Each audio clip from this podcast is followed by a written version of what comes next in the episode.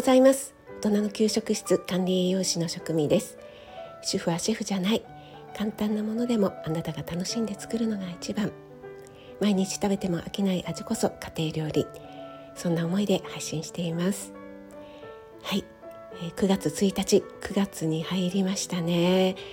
えー、毎月1日はですね私の公式 LINE にご登録いただいている皆様に、えー、レシピカードを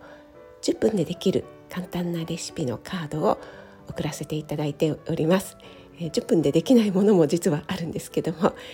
なので、えー、今日はね公式 LINE にご登録くださっている方に送られると思いますのでどうぞ楽しみにしていただければなと思います。まだ登録してないよという方はよろしければお待ちしております。えだいたい月に1回ぐらいしかあの メッセージは送らないんですけどもね。はいお願いします、今日はですね老けない体を作る毎日の習慣というお話を少しだけしたいと思います。これはですねクロワッサンという雑誌に掲載されていた内容をちょっとねお借りしてお話ししますね。人間の脳っていうのはとても省エネにできていてまあ省エネ言ってしまえば怠け者ということなんですよね。なぜかというとやっぱり脳はすごくエネルギーを消費するのでいつ獲物が取れるかわからなかった時代っていうのは無駄にエネルギーを消費すると死活問題になってしまうということでね、えー、脳は怠け者にできています。ですからこう習慣化されたことルーティン通りにやるというのは逆に得意なんですよね。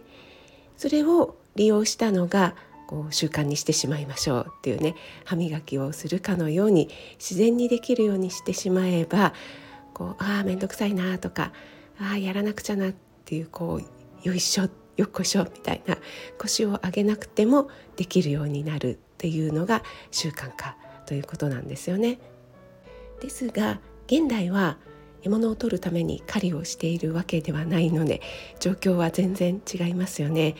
なのでもう習慣化して、えー、すっかり身についたことというのもまた一つですがそれ以外に、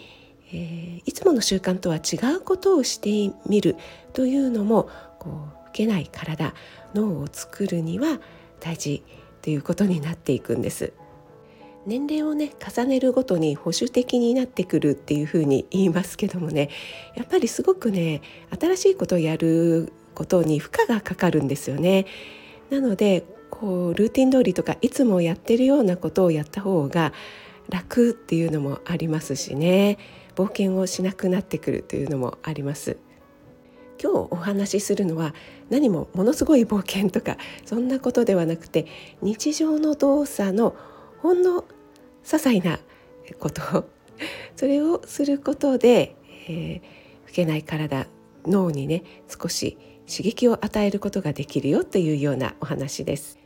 例えばどんなことをするかというと右手が必ず負けるように一人じゃんけんをしてみる。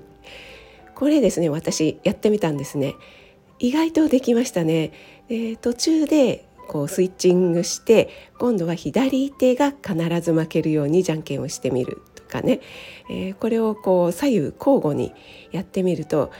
結構ね脳トレになるかもしれません。そして日中お仕事などでね移動で、えー、駅を使う方、えー、そういった方は上りを階段で登るっていうのは結構大変っていうような方は下りだけ階段を使ってみる。いきなりハードルを上げずに、えー、簡単なことから始めてみるといいと思います。下りだけだったらね結構 できるんじゃないでしょうか。はい。そしてね、えー、ウォーキングをされている方も多いかと思いますがウォーキングもいつもの道ではなくて違うところを通ってみる。これだけでもね結構脳や体に刺激になります。そしてこれは私の友人もやってるって言ってたんですけども例えばハンドソープとかあとお風呂に入った時のシャンプーとかありますよね。それをこう知らず知らずのうちに必ずこうどっちかの手でやっているっていうことないですかね。右利きの方だったら右手でこうポンプを押すのかな。それとも左で押して右の手のひらにこう出してるのかな。なんかねそういう必ずっていう意識せずにね自然とやってることがあると思うんですがそれをですね意識して違う手に手でやってみる。えそれだけって思うかもしれませんが意外とねそんな簡単なことでも脳には刺激になってきます。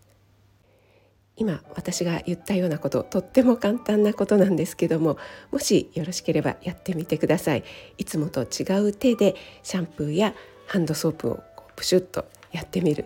えー、それからウォーキングはいつもと違う道を通ってみる、えー、駅の階段をつ、えー、駅を使う時は下りだけ階段を使ってみるそして右手が必ず負けるように一人じゃんけんをしてみるこれは左手が負けるようにっていうふうにこう交互でスイッチングしてみるとちょっとした脳トレになると思います。すごく大変なことだとこれまたね続かなくなってしまうのでこういうね、えー、ちょっと簡単なことから始められるといいんじゃないかなと思います。はいそれでは今日も素敵な一日となりますように私はですね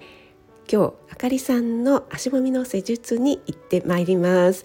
もうだいぶ前に予約していたんですけどもなんだかんだあの父のこととかで、えー、延期延期になってしまっていたので今日ねやっと行けることをとっても楽しみにしています。